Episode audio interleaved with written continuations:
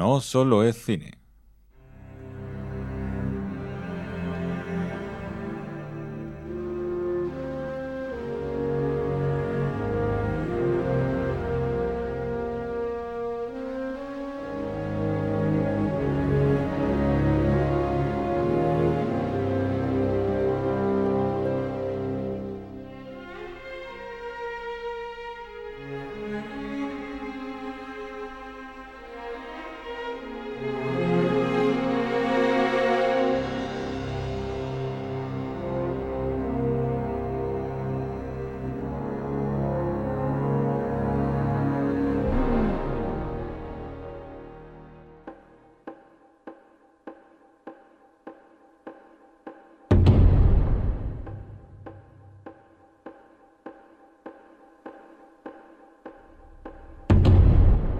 La infección se extenderá por todo vuestro cuerpo y entonces moriréis. El mal ha caído sobre la tierra de Occidente, príncipe Asitaka. Vuestro destino es ir allí y ver todo lo que os muestren los ojos sin la venda del odio. Cuando el bosque desaparezca y no haya más lobos, esta será la tierra más próspera del mundo. Y la princesa lobo se volverá humana. ¡Vienen los lobos! No quiero luchar contigo, soy tu amigo. Esa mujer es malvada y nadie me va a impedir que acabe con ella. Dicen que la sangre del gran espíritu del bosque puede curarlo todo. Quizá incluso cure tu maldición, Asitaka. Mi fea y tierna hija no es ni lobo ni humano. ¿Cómo vas a ayudarla?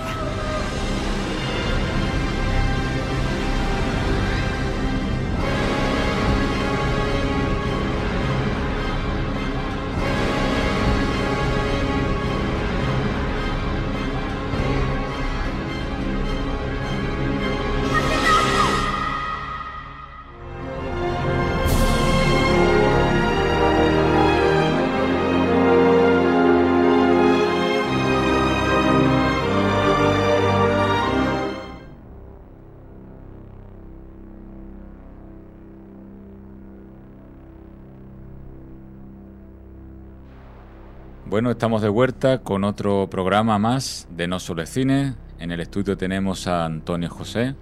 Hola, buenas tardes, Antonio. Buenas tardes. A través de Skype tenemos de regreso a uno de los colaboradores, amigo y hermano mayor, Luis Faizán. Bienvenido, Luis. Gracias, Antonio. Encantado de volver al programa después de estos meses y sobre todo con nuevos compañeros. Y en el sonido tenemos a Israel Muñoz. Hola, Israel.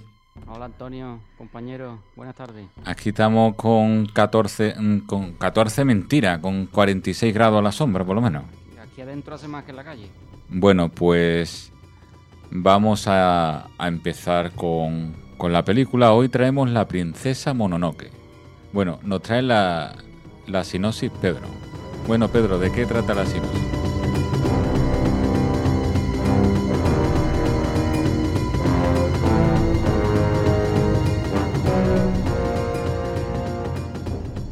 Sinopsitis de la princesa Mononoke. La cosa está fatal. Me han hecho ver una película de dibujitos que es una birria para hacer luego un programa de radio hablando sobre ella. La película no puede ser más aburrida. No se entiende nada de lo que pasa ni de lo que dicen. ¿Será que hablan en chino en sueco o algo así? Vamos, un marronazo. Pero como uno es un profesional, vamos a ello. Se supone que es una historia de amor entre príncipes, pero no hay coronas, ni castillos, ni nada de nada.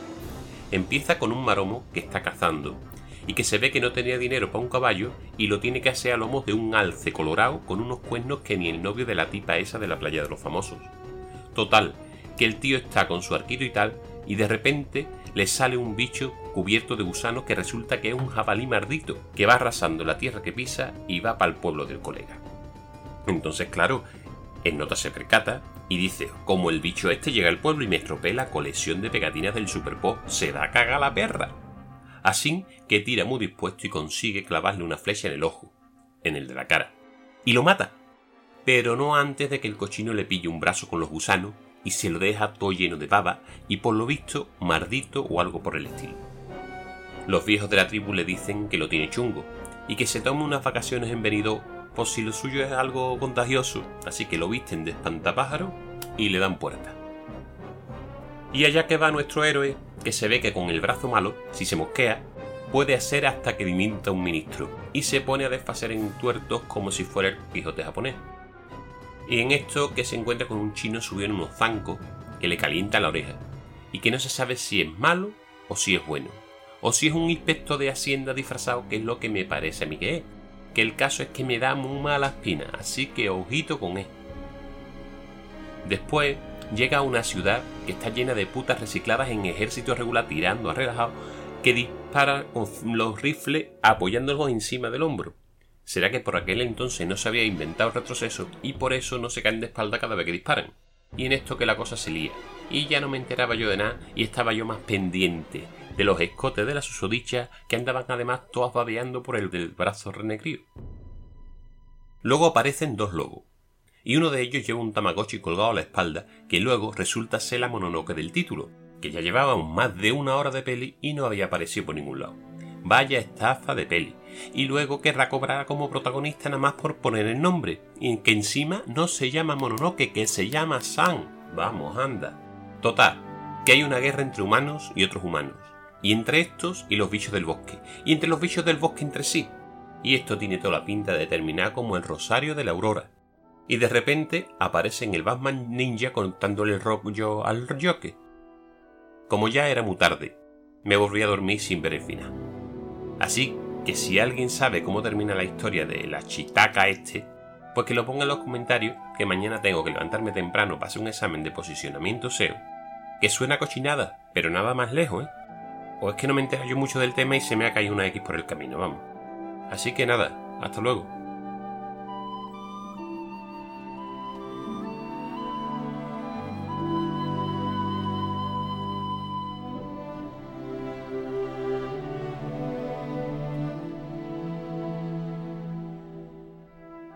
Puede haber visto esta película de la princesa Mononoke que me podéis comentar tanto Antonio como, como Luis.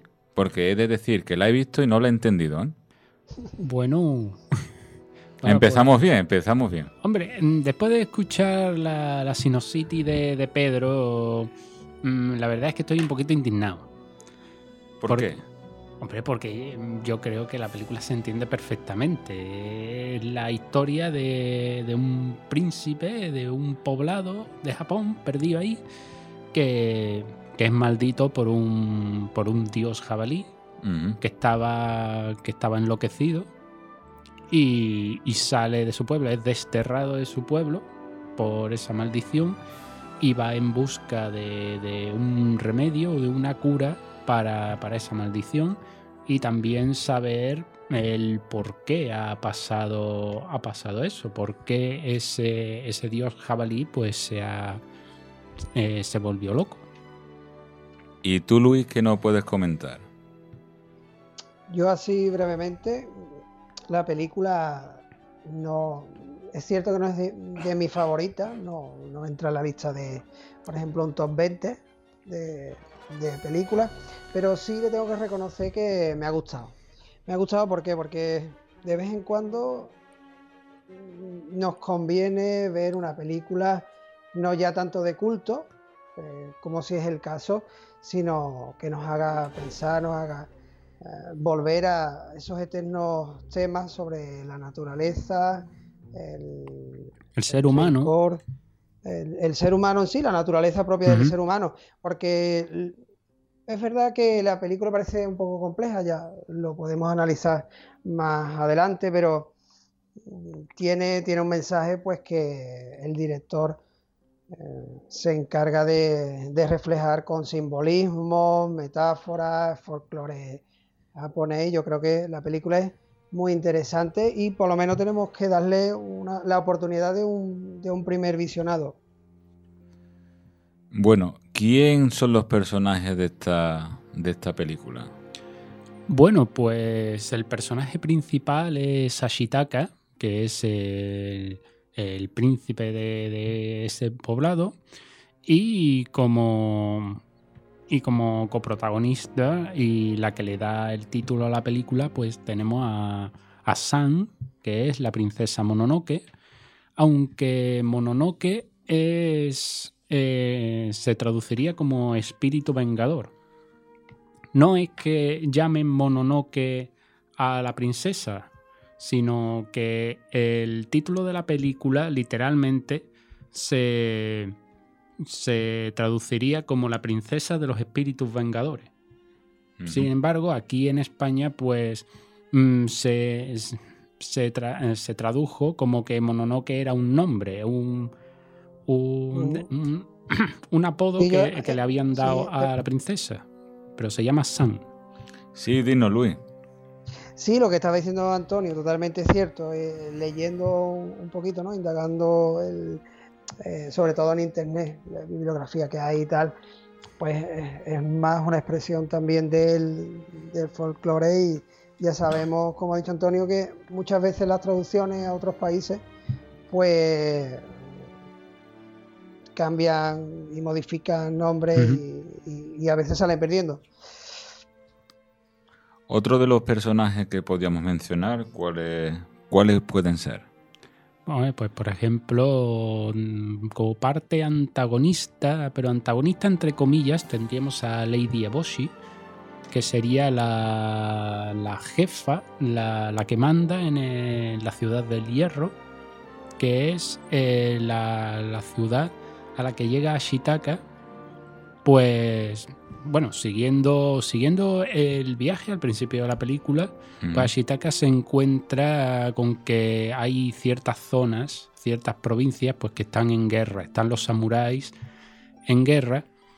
Y, y la ciudad del hierro es una de esas ciudades, pues, que está envuelta en esa guerra. Pero no solamente en esa guerra, porque esa ciudad se está, se está desarrollando, tiene un desarrollo eh, vamos a poner industrial, y entonces, pues, eh, para desarrollar esa industria tienen que coger y, digamos así, arramplar con los recursos naturales.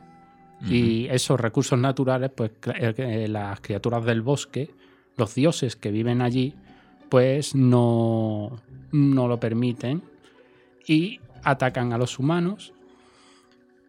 Y y bueno, pues Ashitaka, al conocer a, esos humanos, eh, los acompaña eh, en, una caravana que lleva recursos para la ciudad. Y entonces ahí es donde conoce a San, a la princesa Mononoke, que eh, con, su, con sus lobos, pues va y ataca al convoy. Luis, algo que. Parece que se que se empieza a digerir lo que es la, trama y más acción de, la peli. A mí Lady Bochi me recuerda, no sé por qué, me ha recordado a Cersei Lannister, no sé si a vosotros, salvando las distancias, ¿vale? Sí, sí, sí. Entendedme, eh, alguien que eh, por encima de todo busca su ego, pero también mirando eh, por lo que tiene alrededor y le puede no enriquecer sobre todo la economía, sino también eh, de poder, igual que en Juego de Tronos, pues hmm. según por, por donde lo mire, ella es buena o ella es mala, como ha indicado al principio de todo Antonio. Yo creo que como en toda buena obra, ya sea literaria o, o de cine, tiene, tiene que funcionar el antagonista, que yo creo que sí, que puede ser la, eh, antagonista de, la princesa Mononoke y el director o el que hace el guion, el que escribe la historia, eh, lo deja bien claro y yo creo que hace muy bien su trabajo, sobre todo a la hora de reflejarnos el drama, porque yo creo que sí es de fantasía aventura, pero para mí la película, la primera categoría que tiene es de drama, no sé si estaréis de acuerdo conmigo.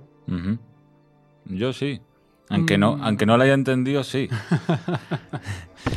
Pero a mí me surge una duda. A ver si tanto Antonio como tú, Luis, me la podéis responder. ¿Quién es el malo en la película? Por ejemplo, Luis. coméntamelo tú y ahora, y ahora Antonio también me da su opinión. el malo, el malo, eh, ya te digo. O hay si malo, o si es que hay malo, ¿no? Sí, sí, sí, sí, yo te contesto. Eh, para mí hay dudas, ¿no? Aunque le podemos llamar antagonista a Lady Ebochi, pero si hay malo o hay maldad, mejor dicho, eh, yo creo que es el rencor.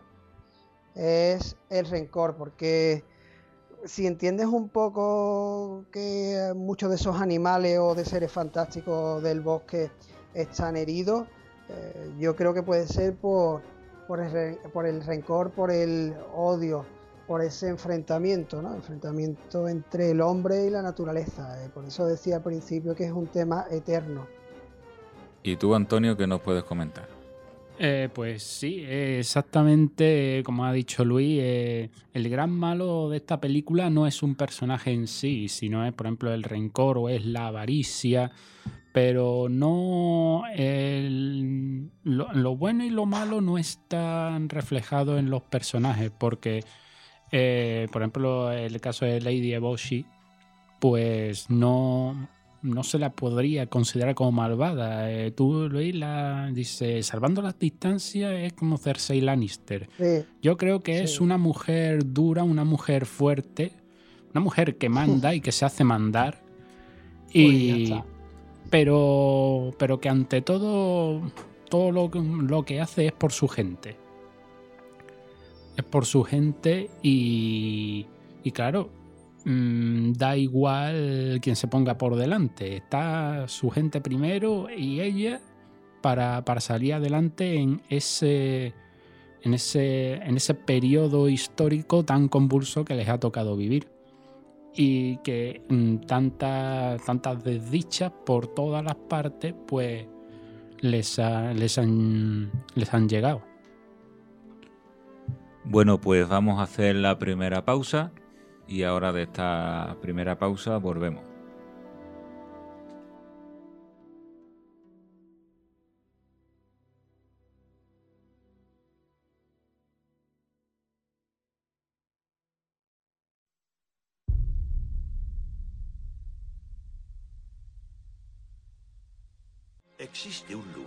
Oeste entre las montañas donde mora el espíritu del bosque, pero es peligroso para el hombre. Quien entra allí muere. ¿El espíritu del bosque? Dicen que en ese lugar hay bestias gigantes como las de los tiempos remotos.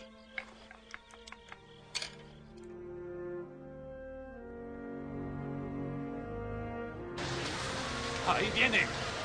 ¡Los lobos!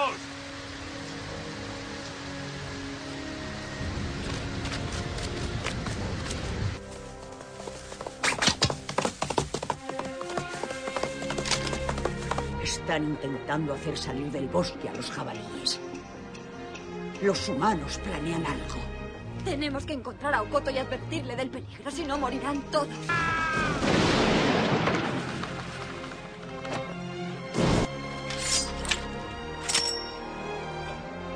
Esa mujer es malvada y nadie me va a impedir que acabe con ella. Basta de palabras, no pienso escucharte más.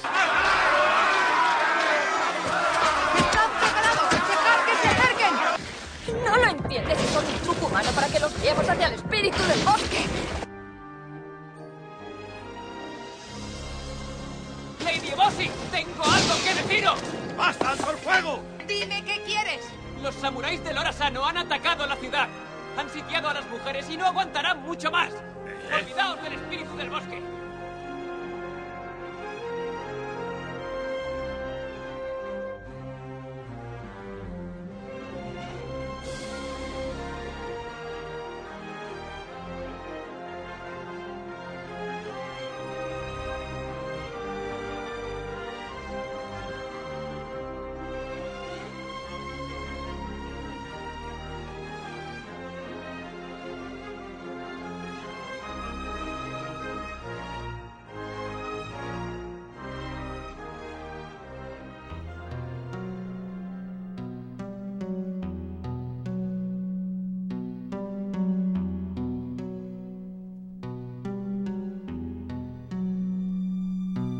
Bueno, pues estamos de regreso con el, con el programa después de la pausa y estamos así analizando un poco de qué iba la trama. Eh, señores, necesito que me, ayudéis a resolver una duda que tengo. Porque aunque no la haya entendido, pero uno le surgen dudas. ¿Por qué al personaje tenemos que aguantar? Bueno, aguantar no, ver dos horas de largometraje para curar a este pobre hombre, cuando este pobre hombre lo podía haber Spoiler, curado. Spoiler grande. Cierto, Luis. Cierto. bueno, ¿por qué, por qué, por qué no lo curan antes? Por ejemplo, Antonio, ¿por qué? Hombre, pues. Bueno, ¿por qué no cura antes la maldición? La maldición. Porque el, espíritu del bosque llega a curar la herida de bala que, que recibe al salvar a princesa Mononoke en esa incursión que hace en la ciudad del hierro y que Ashitaka se interpone para, para que no la maten y accidentalmente pues recibe un tiro de un tiro de bala Ajá. que le atraviesa le atraviesa el pecho pero pero pues como está ahí con la maldición pues puede aguantar eh, esa herida y cargar con, con San y llevarla al bosque Eh, eh, yo creo que el espíritu del bosque no llega a liberarle de la maldición porque espera le, eh, le quiere probar, le quiere probar a ver las intenciones de, Ashi- de Ashitaka. Es decir, le está diciendo, dice, mira, te curo la herida de bala, pero quiero ver cuáles son tus intenciones de cara de cara a, la maldición. Y si has entendido por qué estás maldito, Ujú. Es una lección que les quería dar. Exactamente. Un- como una lección, una prueba. Una Vale. prueba del espíritu del bosque a ver si Ashitaka es. eh, va con buenas intenciones. Vale. Luis, ¿tú qué nos puedes aportar? Después de lo que ha explicado Antonio, eh, contestarte con una sola frase, ya que tu pregunta es más interesante que la respuesta, como dicen algunos en filosofía. Eh, es el móvil de la historia, para vale. mí. Vale. Bueno, nos vamos a, después de estas dudas, de estas dos preguntas, dudas, nos vamos a meter a... ¿Quién se encarga de esta, de realizar esta, esta película y, y qué estudio se encarga? ¿Quién me lo podía decir? Hombre, pues se encarga el maestro de la animación japonesa, Yao Miyazaki, y, y el estudio Ghibli, que es, vamos, institución. Institución en Japón y uno de los estudios de animación más famosos y con más talento del mundo. Mm, Personalmente yo creo que el que más. ¿Qué me podéis decir del estudio? A, a nivel mundial, Antonio. A nivel mundial. mayores, ¿eh? Personalmente, para mí, a nivel mundial. ¿Y para ti, Luis? Hombre, a nivel mundial eh, no estoy de acuerdo, pues ya sabemos cuál es la de, la animación. En Japón eh, y, o en Asia, sí, te lo compro, creo, creo que sí. Eh, porque sinceramente no he encontrado, no he visto eh, cintas de, esta altura en ese plan. También con el handicap de que no suelo ver ah, tipo anime, tipo pues todo lo que es la animación de, de allí de Japón. Eh, ¿qué, qué me parece los estudios? Bueno, bueno, nada más que tiene que ver quién distribuye, ¿no? Disney, ¿no? fu- fuera de, de Asia, claro. Bueno, pero una, Entonces- una cosa es la distribución eh, y otra cosa es la realización y la producción. eh. Eh, Sí. Lo que pasa con la animación japonesa es que los japoneses son muy suyos. Y, Pero eso es bueno, ¿eh? Eso es criterio hombre, propio, eso, eso, es, eso, es, eso es fantástico. eso es fantástico Claro. porque Claro, claro, es por ejemplo la animación española, para, para mí, eh, es verdad que últimamente la animación española pues se está poniendo un poquito las pilas, pero está años luz, por ejemplo, de, de, de esta. Y, y- y esta película es del 97, si no me equivoco, ¿no? Que por cierto, el año pasado, que por el año pasado cumplió 20 años, ¿no? Si me salen las cuentas. 20 años la película, exactamente, el año pasado. Sí, sí, sí, el 97. Ajá. Sí, porque en 2001, 2001 eh, se estrena El viaje de Chihiro, también del, del mismo director. Sí. Bueno, y en cuanto al director, bueno, Antonio, ¿tú quieres aportar algo más del estudio Ghibli? Eh, bueno, yo iba Pues- quería aportar pues- pues aporte un usted. poquito de la historia del estudio Ghibli eh, y mencionar pues que fue creado el 15 de junio del 85 por cuatro, cuatro socios, Ujú. Hayao Miyazaki y Sao Takahata, cuyas películas pues se van se van intercalando en la dirección uno y otro. En un año saca una película uno, a los dos años más o menos saca otra película otro, y así han ido sacando películas. Eh, otro de los fundadores del estudio Ghibli es Toshio Suzuki y, Yu- y Yasuyomi Tokuma, que desgraciadamente me parece que ha fallecido ya. Que ese, no fue el que falleció después del, del estreno de, de la princesa Mononoke. Pues la verdad no lo sé. No sé, Luis- habría que mirarlo. Luis, ¿tú sabes algo sobre eso? Se me escapa, se me Se escapa. escapa, ¿no? Se me escapa ese dato. La verdad, eh, puede ser que haya ah, algo ¿no? en, en internet, pero como siempre es complicado de, de afirmarlo como verídico. Bueno, también decir que el, el nombre fue elegido por Miyazaki y deriva de la, palan- de la palabra italiana Ghibli, que basada en el viento cálido del desierto en Libia. Eh, también hace referencia a un avión italiano, el Caproni K309 Ghibli. Y los orígenes del estudio da- datan de, de 1983, eh, con la película Náusica del Valle del Viento. Aunque esta película se considera como, como parte del estudio, mm, no, no es así, puesto que fue producida y realizada antes de la fundación del estudio.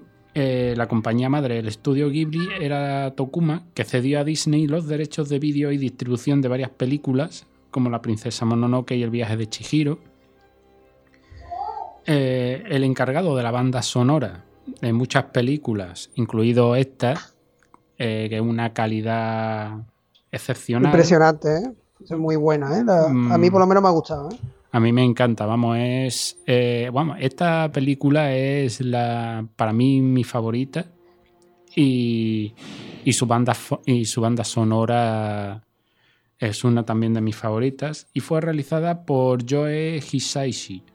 Vamos, eh, a raíz de la fama de las películas, en 2001 se crea el Museo Ghibli en Mitaka, al oeste de Tokio, que es precioso, vamos, si, si alguien tiene oportunidad de ir, que lo vea, porque es eh, espectacular. Hay, es un museo que también eh, tiene la esencia de las películas, es decir, mucho que ver con la naturaleza, eh, jardines, y, y está Totoro. ¿eh? ¿Qué, más, ¿Qué más decir? Está, está Totoro Y el castillo ambulante también está por ahí, ¿no? y el castillo ambulante, pero, pero bueno, también de, Totoro habrá que mencionarlo eh, un poquito. Y bueno, pues el 1 de septiembre de 2013 Miyazaki anunció su retirada, lo que provocó que Toshio Suzuki, eh, otro de los fundadores, anunciara el 3 de agosto de 2014 que se cerraba la sección de largometraje. Eh, el estudio Ghibli seguía con, con otros proyectos, que si anuncios, que si, que si videoclips, otros proyectos de animación, pero que ya no hacían películas. Eh, también parte de esta decisión fue la, la recaudación baja, por así decirlo, de la última película en esa fecha, que es la leyenda de la princesa Kaguya, de Isao Takahata. Aunque afortunadamente no, no fue un cierre definitivo, puesto que el estudio Ghibli volvió a, a reabrir su, su sección de películas el 10 de agosto del año pasado. Así que, vamos, que vamos a tener estudio Ghibli por delante. Vamos, el, el, año, el 2020 hay prevista una otra película del estudio Ghibli que ahora mismo no sé cómo se llama. Pero bueno, Eh, hablando un poquito de, la filmografía del estudio, pues la verdad es, es- extensísima. Tiene muchas películas. Eh, y como ya mencioné antes, Miyazaki y Takahata, pues son lo- los que han hecho prácticamente todas las películas, alternándose uno y otro. Pero centrándonos en el director de La Princesa Mononoke, el gran, el gran Hayao Miyazaki, pues sus películas más destacadas serían en el 86 El Castillo en el Cielo. Bueno, también es decir, sus películas más destacadas, sus trabajos más destacados. Uy, tenemos. Tenemos un nuevo colaborador. Si tú tienes que decir algo, Luis, aporta también. Sí, sí, sí. eh, a- en relación a lo que ha dicho de, de la última película, Sí. ¿vale? Pues estoy aquí conectado. Mira, hay títulos, hay títulos en japonés que lo voy a nombrar, pero no, ya sabéis que yo el castellano y el andaluz sí, pero mira, se, se llama Kimitachi wa Dou Ikiru Ka, que se traduce a- como, como lo siguiente, ¿cómo vives? Eh, así en pregunta. Y no sé si lo sabéis, pero va a suponer el retorno de Miyazaki. Ajá. Porque esa es la la pregunta. Porque esa es la pregunta que iba a hacer. ¿Vuelve Miyazaki? Ya me la has respondido. Sí. Ya no tengo que hacerte. Sí, sí, Ya me, sí, sí, me sí. he adelantado ya. Sí. No hay más preguntas, señoría. ¿no? No hay más preguntas. Miyazaki es de esos directores que dice me jubilo, pero dice ahí tengo ganas de hacer una película, tengo ganas de dibujar, ¿no?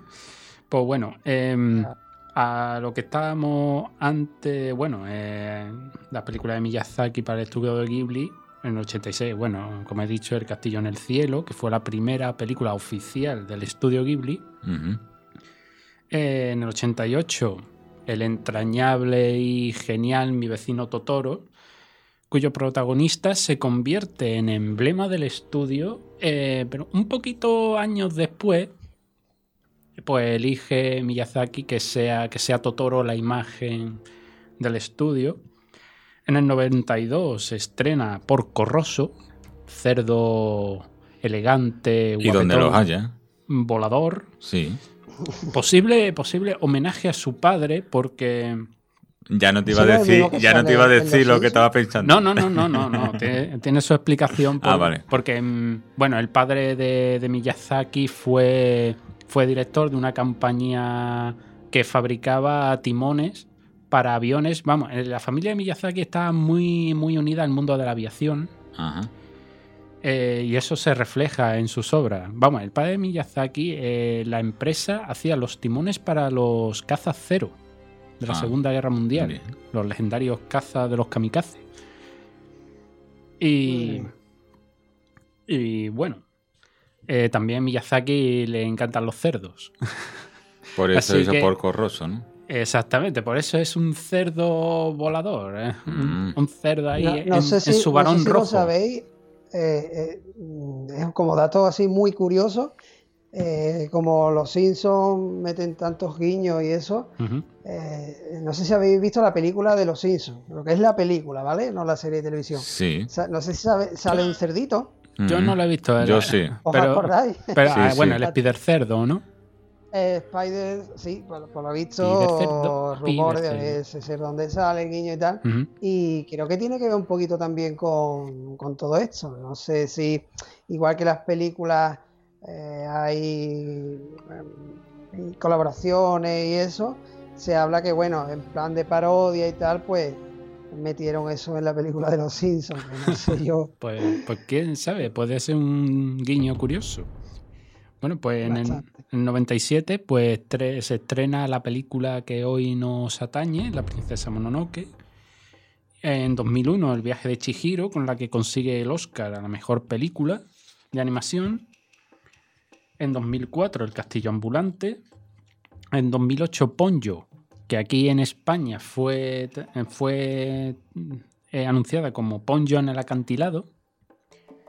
Y en 2013 eh, El viento se levanta, que no tuvo buena, buena taquilla, por así decirlo, pero tuvo una nominación al Oscar y, y también es una película que, que parece que también iba dirigida al padre Miyazaki, porque también tiene que ver con el mundo de la aviación. Yo creo que esta película es una película más dirigida a lo- como homenaje a su padre que por Corroso. Y bueno, y aparte de películas de estudio, ha realizado otros trabajos como anuncios publicitarios, videos musicales, cortometrajes. Libro, ¿no? ¿O no? eh, eh, bueno, el estudio Ghibli. Ah, vale. El estudio Ghibli. Vale, que me Perdón, estoy perdón. adelantando a, a, la- a Miyazaki. A Miyazaki. Miyazaki no escribió No, también. mi- mi- bueno, Miyazaki en las anteriores, las películas que, Ah, vale. que había hecho Miyazaki. Y estos son otros trabajos mm, que realiza el estudio Ghibli. Vale, vale. Incluso, el, por ejemplo, el diseño de videojuegos. No sé si conocéis los juegos de Nino Kuni. Yo, yo no. ¿Y tú, Luis? No, no, ya, ya os digo que se me escapa un poquito, se me escapa. Bueno, pues vamos, yo he tenido la suerte de jugar al, al primer Nino Kuni, la ira de la bruja blanca, y es una cosa. Una cosa deliciosa. Espectacular. ¿eh? Espectacular. Es, es como estar justamente dentro de un de una película de estudio Ghibli. Y bueno, pues. ¿Tú tienes algo Eso- que aportar, Luis? Sí, antes de, de marcharme, si te Mm. parece dar una valoración sobre Vale. la película a nivel personal, claro. Sí, dinos tu valoración. La princesa Mononoke me parece una película digna de ver y digna de, como ya dije antes, de dar la oportunidad o estamos enfrascados en éxitos de Disney año tras año, de DreamWorks, eh, Blue Sky y, demás eh, derivadas norteamericanas, pero a nivel mundial, ¿no? Con mucho, con muchísimo marketing. Y quizás haya tesoros escondidos eh, en Asia. La princesa Mononoke es una prueba de ello. La película ah, creo que tiene algún, algunos pues bueno, puntos débiles, como quizás sea la velocidad lenta, eh, sobre todo en, en esa eh, hora y media de trama. El, principio y el final me parecieron algo apresurado, pero creo que sobre todo eh, la narración lenta de, que, que acoge todo, todo el grueso de la película es necesaria es necesaria y vemos un, romance escondido, vemos aventuras, vemos acción, vemos eh, escenas fuertes, escenas bastante fuertes, ¿no? de mutilaciones, de sangre y tal. Pero sobre todo vemos ese enfrentamiento de, la naturaleza y el hombre, la destrucción y, y la película podría también eh, ser eh, revolucionaria en aspectos ecológicos llamándonos una vez más la, la atención al propio ser humano para, para decirnos qué estamos haciendo. ¿no? El bosque yo creo que es un personaje en sí, un personaje muy importante, porque eh, no solo cobra vida, sino que es vida. Vemos también esa manada, ¿no? Eh, Moro, eh, que acoge a, a, a San, a la princesa Mononoke, y nos enseña una vez más que la naturaleza cuida de nosotros y que puede, puede hacerlo. La película destaca sobre todo la historia, aunque a veces pues, cuesta, eh, cuesta entender, sea lenta, eh, pero los colores, los efectos, los paisajes son increíbles. Nada más por, por ver lo que es la propia animación de, eh, de muchos paisajes merece la pena y sobre todo la banda sonora de la que destaco la, el track eh, Journey to the West. Para mí es- esa, esa pista musical es tremenda, aparte ya del, del tema central de, de la película. Del C- o sea, en una puntuación de, del 0 al 10, yo, yo creo que está entre el 7 y el 8 para mí. De acuerdo. Antonio, ¿algo que aportar, algo que decir? Pues bueno, primero voy a dar mi valoración. No, pero espérate, eh, espérate. Bueno, mi puntuación a la película. Pero espérate. Ah, bueno.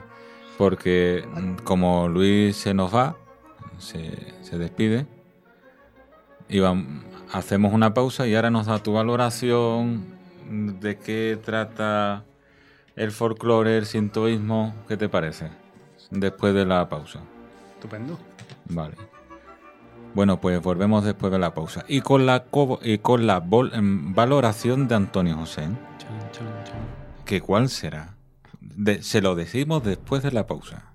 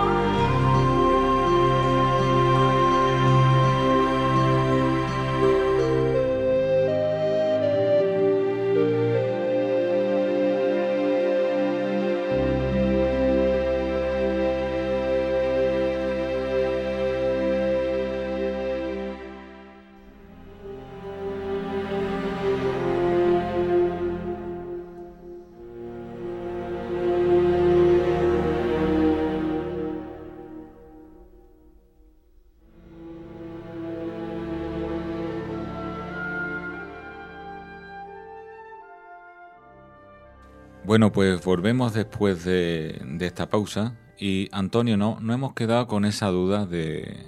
Porque Luis ha dado su valoración. ¿Qué valoración darías tú a la película? Mm, Bueno, pues yo personalmente pienso que es una película tremenda. Creo que es una de las mejores películas de animación que hay. Eh, también como, como amante como amante del anime de, de la cultura japonesa pues pues creo que por eso es mm, que yo puedo eh, encontrarle más virtudes y entenderla mejor que por ejemplo gente que no está acostumbrada a, a ese tipo de películas. Eh, pero coincido, coincido con, con, con muchas cosas que ha dicho Luis sobre, sobre cómo refleja eh, la película ese conflicto entre el hombre y la naturaleza. Eh, eh, el, ritmo, el ritmo lento, yo no creo que sea un ritmo lento, simplemente que la, que la película cuenta. La película no, no tiene por qué ser. Yo no la ca- clasificaría como, por ejemplo, película de drama. Yo, primeramente, la califico como película de aventura. Vale. Eh, la aventura de Ashitaka, la aventura de, de San. Y, y, y bueno, pues... eh, Bueno, pues después de esta valoración. bueno, espera, espera. Ah, vale, vale, vale. Ya lo estaba yo cortando. ya. No, es, es que se me había ido lo que, lo que quería decir. Vale. Pues retoma la valoración. Eh, bueno, pues, pues una película de aventuras. El ritmo me parece el justo para lo que cuenta, eh, porque no solamente te, te tiene que presentar unos personajes y una acción, te tiene que presentar una situación, te tiene que presentar un ambiente, una época, un, un todo.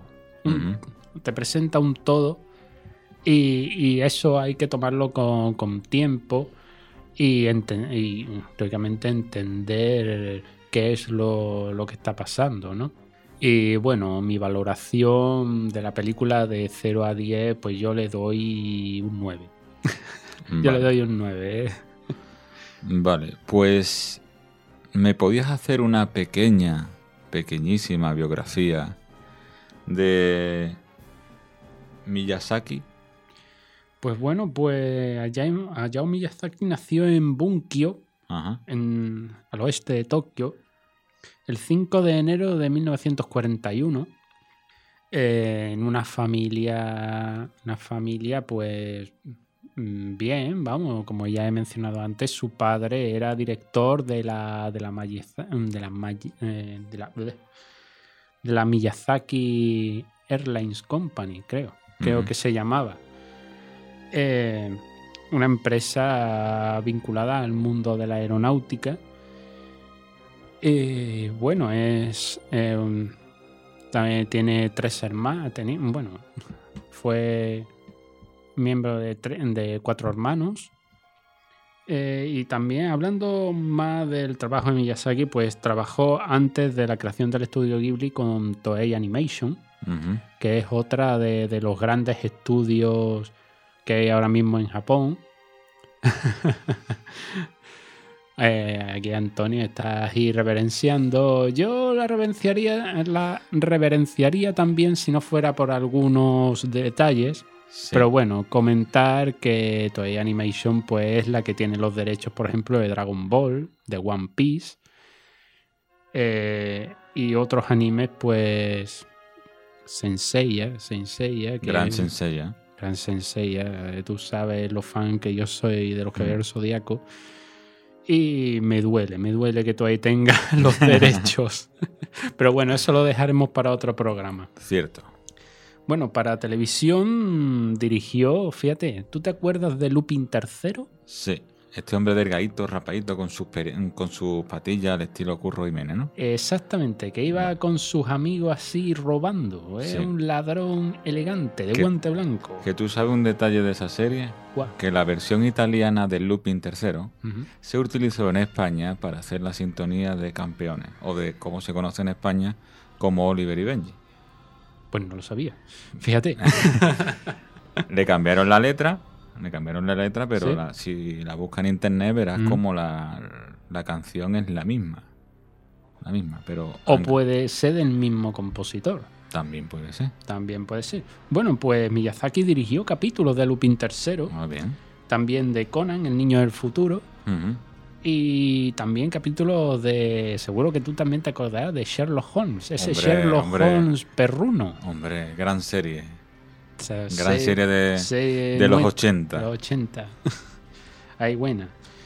Y bueno, también como animador y diseñador, eh, estas series que voy a mencionar ahora, pues también las conoce todo el mundo. Trabajó en Heidi, Hombre, trabajó en Marco. ¿dónde estará mamá? ¿Dónde estará mamá? Eh, mamá estaba ahí. en- Dios mío, qué triste, qué triste. Sí. Y en Ana de las Tejas Verdes, Esa la, que- esa la he visto yo también. también. También, esas tres las vi. Sí, sí, sí. sí. Los de mi generación tuvimos un trauma con, con Marco. Nunca vi el capítulo final. Yo, yo no me traumé. de- Bueno, al final, el final es bueno. Al final encuentra que- a la madre. Yo es que no la he visto el final. Capítulo final no me acuerdo. Bueno, pues yo te lo digo y para toda la gente que no ha visto el No me final. hagas de- spoiler, no me hagas spoiler. Vale, ¿no quieres que te haga spoiler? Bueno, al final la encuentra, ¿no? Sí. Vale. al final hemos hecho spoiler, señores, o hemos hecho spoiler del final de Marco. Después, después de 30 años hemos hecho spoiler. Eh, pero- encuentra a la madre que se puso malita y no pudo volver a, a por su hijillo. Tuvo que ir el hijillo y cruzarse el Atlántico. Y bueno, eh, también cabe decir, yo personalmente no me traumé demasiado con esta serie porque yo era más de, por ejemplo, los Caballeros Zodíacos. Ah, bien. Entonces no, no me traumé. Sí, pero tú fuiste de la generación buena, de la de Chicho Terremoto, de la de Caballero del Zodiaco, de Exactamente. Ball, Sailor Moon. Sailor Moon. Tú fuiste ya de la. Yo soy de esa generación que, que a día de hoy pues somos los los fans del anime, los otakus, ya por así decirlo veteranos. Nosotros somos los veteranos de, de este mundillo. Bueno, pues algo más que añadir, Antonio. Bueno, la mayor parte de la obra de Miyazaki ha, estido- ha estado dirigida a niños, como ya hemos podido ver, Ajá. y eh, que también es muy importante y que seguramente eh, al ver esta película, bueno, ya lo hemos comentado, las películas Miyazaki tienen mensajes antibélicos, más complejos como el ser humano, la naturaleza, que por ejemplo en la princesa Mononoke, pues es, prácticamente el tema principal de la película, el progreso, el individualismo y la responsabilidad son, son temas muy, yo diría que no muy dirigidos para niños, fíjate. Vale. Vamos, son, personalmente las películas de Miyazaki son películas que va dirigida para todos los públicos y si las ve un niño, pues aprende y, se le queda grabado toda la vida y le guarda un cariño tremendo durante toda la vida, como por ejemplo eh, mi vecino Totoro. Mi vecino Totoro tengo, tengo a amigos que todavía dice, ay, quiero ver otra vez Totoro. O justamente iba en el autobús hace un par de días y vi pasar a, un, a un chaval con una camiseta con, con Totoro. Después Digo- de cuánto tiempo? Totoro has dicho que en el 2001, ¿no? No, Totoro es del 80...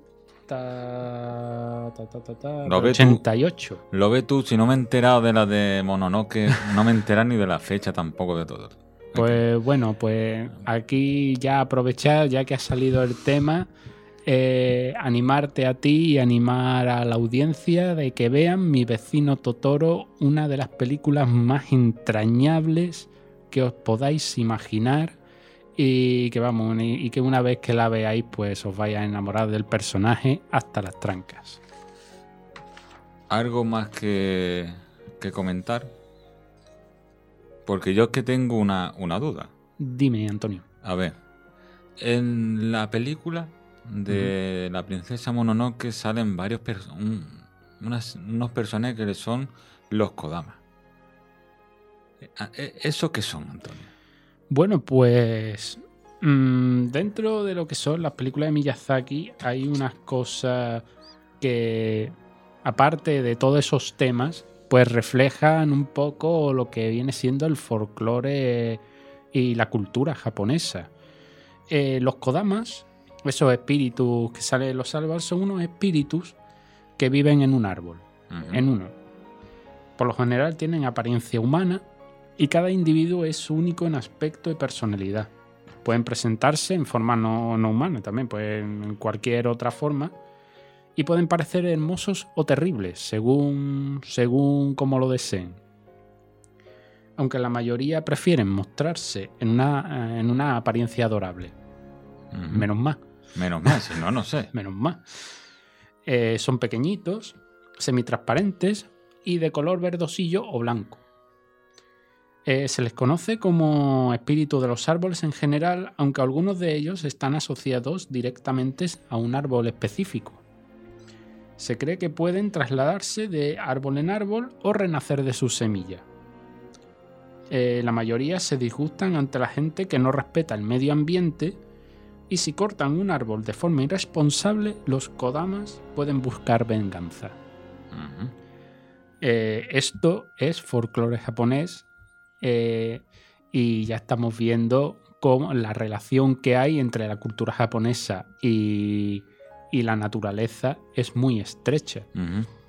También relacionado con, con una de las religiones oficiales del país como el sintoísmo. ¿De qué trata eso del sintoísmo? Bueno, pues el sintoísmo es, es una religión no dogmática. No hay dogmas en el No hay, sintoísmo. no hay libro que se acoja. No, ¿no? hay un libro O una regla. No. Vale. Hay, bueno, una cierta directriz a cómo realizar ciertos rituales, así, pero no es como, por ejemplo, Otras religiones como el cristianismo. Claro, como eh, por ejemplo que tenemos los mandamientos, Vale. los musulmanes que tienen el Corán y que tienen que rezar cinco veces al día, así porque sí. Vale. No, el sintoísmo no es así. Es una religión que se basa en la veneración a los kami, los dioses, Ajá. O los espíritus de la naturaleza, los también veneración a los espíritus de los antepasados. Es decir, una familia puede ir a rezar a los templos, bueno, como también nos- nosotros hacemos, de ir a una iglesia a rezar por nuestros familiares difuntos, pues ellos eh, pues rezan, pero no solo rezan, sino veneran también a sus, a sus familiares difuntos o también eh, a personajes ilustres, a grandes personajes, pues se les venera. Incluso eh, se puede se puede llegar a, a, a darle cierta veneración a objetos. Incluso los objetos pueden ser venerados o convertirse en. o estar poseídos por espíritus. Vale. Como por ejemplo, eh, hay dentro del folclore japonés una, un tema muy, muy interesante que es el de los yokai. De los yokai, que son, por así decirlo, como. eh, hay de muchos tipos. Lo- eh, Los yokai se podría definir como, como, como demonios, espíritus malignos, pero hay de muchas clases y no todos son malignos. Incluso hay algunos que ni siquiera son espíritus, que se podría decir que casi son de carne y hueso. Incluso las leyendas urbanas que hay en Japón, hay algunas que se pueden considerar como, como yokai. Por ejemplo, hay una, hay una leyenda urbana eh, que da mucho miedo, que es la Kuchisaki Onna, la mujer de la cara cortada, Ajá. que... Bre- brevemente, para, no, que, para que no me dé miedo. Bueno, esto pajarrillo que no le dé miedo y Vale. para nuestros oyentes bajen la luz, que bueno, cuenta la leyenda urbana que, que si vas caminando por, la, por una calle sola, eh, pues te encuentras con, con una mujer que lleva uno, una de estas mascarillas que le tapa la boca y entonces te preguntas si, si es guapa. Y entonces, si, si tú le dices que sí, se quita la mascarilla y te vuelve a preguntar, ¿sigo siendo guapa? Y si le dices que sí, ella te corta la cara. Y si, te, y si le dices que no, pues te mata.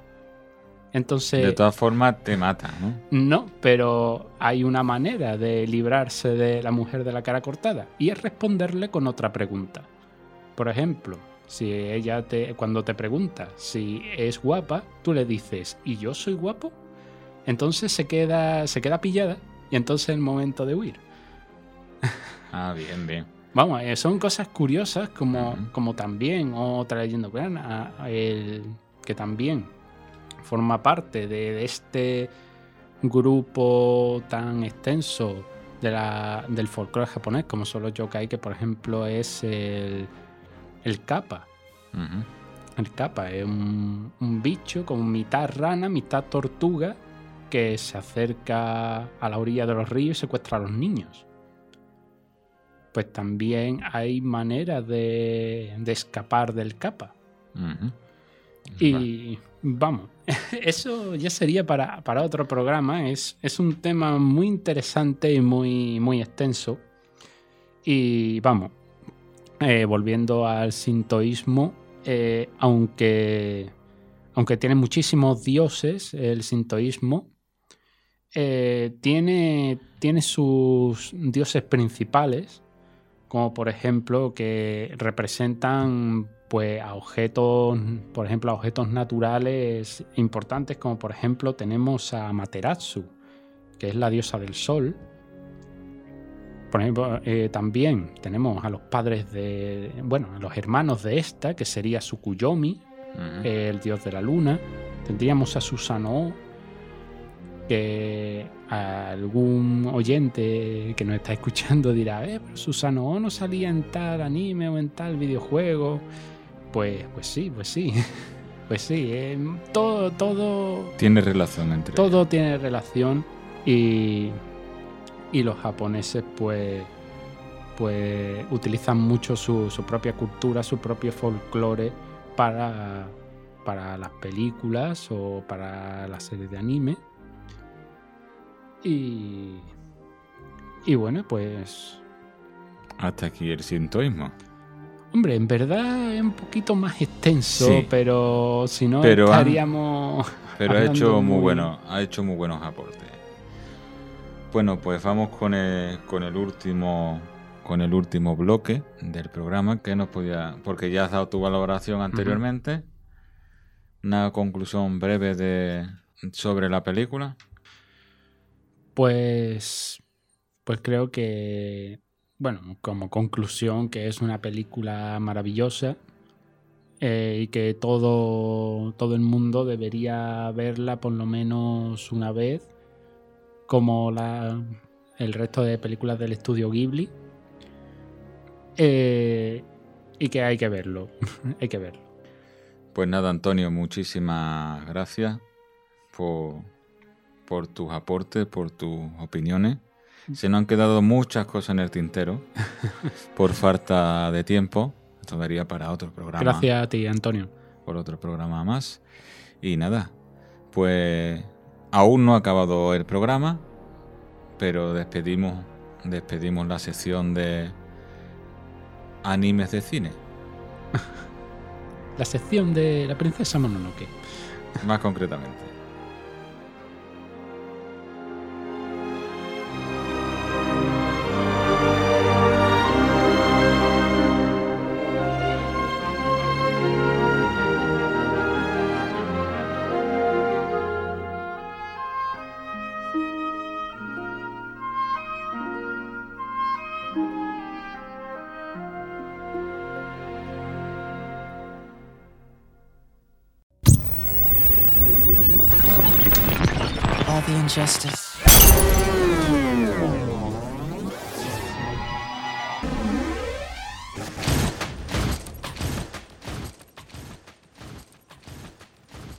pues llega el final del programa. Yo iba a escribir una reflexión, iba a, decir un, un, pensamiento, pero el otro día escuchando una canción de Michael Jackson, ahí viene la reflexión la cual yo iba, yo iba a escribirla y os dejo con la canción.